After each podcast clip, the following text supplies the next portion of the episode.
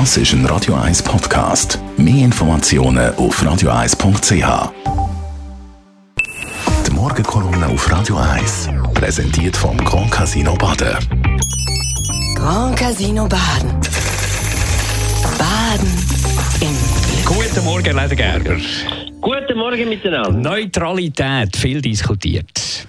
Ja, Neutralität ist das kontroverseste Thema zurzeit in der Schweiz und man hat den Eindruck, dass wir mindestens etwa 4 Millionen Neutralitätsspezialisten haben in dem Land, aber ganz, ganz wenige nur von denen haben sich wirklich mal intensiv mit der Frage Neutralität auseinandergesetzt und mit der Geschichte davon. Und da gibt es so viele Märchen, die nicht stimmen. Die einen, und das ist vor allem die Blocher-Seite, die sagt, seit 1515, seit Marignano sind wir eigentlich neutral, von der kommt das und wir sind sehr gut damit gefahren. Aber das ist eine völlige äh, Geschichtsklitterung, die da gemacht wird. 1515 haben die Innerschweizer einen ungefrechen Krieg geführt in, äh, in Norditalien, gleichzeitig gegen Milano, die Großmacht, und gegen die Franzosen. Und haben sind gescheitert dort, weil die anderen Kantone nicht rechtzeitig ihre Truppen geschickt haben oder eben nicht wirklich mitgemacht haben. Und sie wären völlig untergegangen, wenn nicht der Franz der Erste, der junge französische König, sie geschützt hat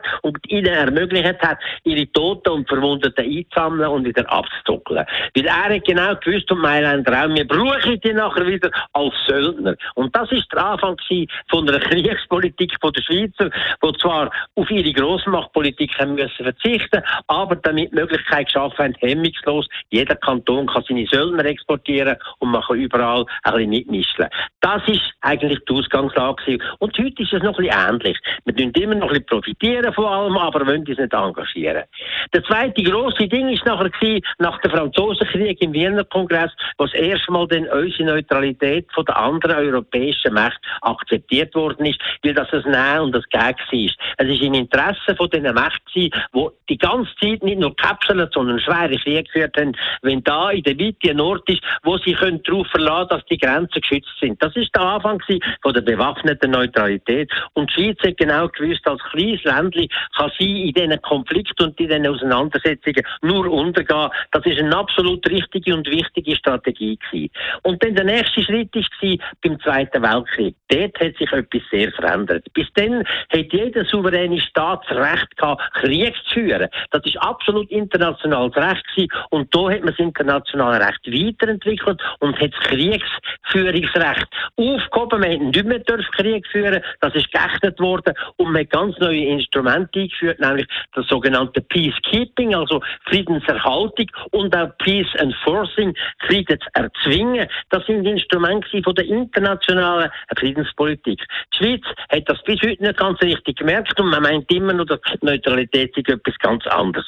Heute haben wir keine andere Chance als Kleinstaat und als Schweiz, uns voll zu engagieren an der Entwicklung von der internationalen Rechtssicherheit, an den internationalen Regeln und das zu unterstützen, das durchzuheben. Und der gibt es halt etwas, was gilt und was nicht gilt, was man darf, was man nicht darf. Und dort müssen wir anstehen und nicht der komische Diskurs heute äh, von dieser Neutralität, die es gar nicht gibt. Wenn wir amerikanische Flüge importieren, sind wir nicht neutral. Wenn wir tatsächlich uns an Sanktionen anschliessen, sind wir neutral. Die Neutralität gibt es gar nicht. Wir müssen wissen, wo wir stehen. Wir engagieren uns für das internationale Recht und damit auch für Gerechtigkeit. Und damit ist die Diskussion eigentlich anders zu führen.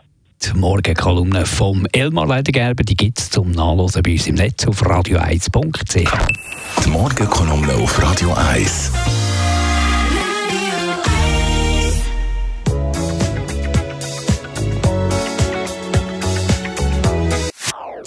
Das ist ein Radio 1 Podcast. Mehr Informationen auf radio1.ch.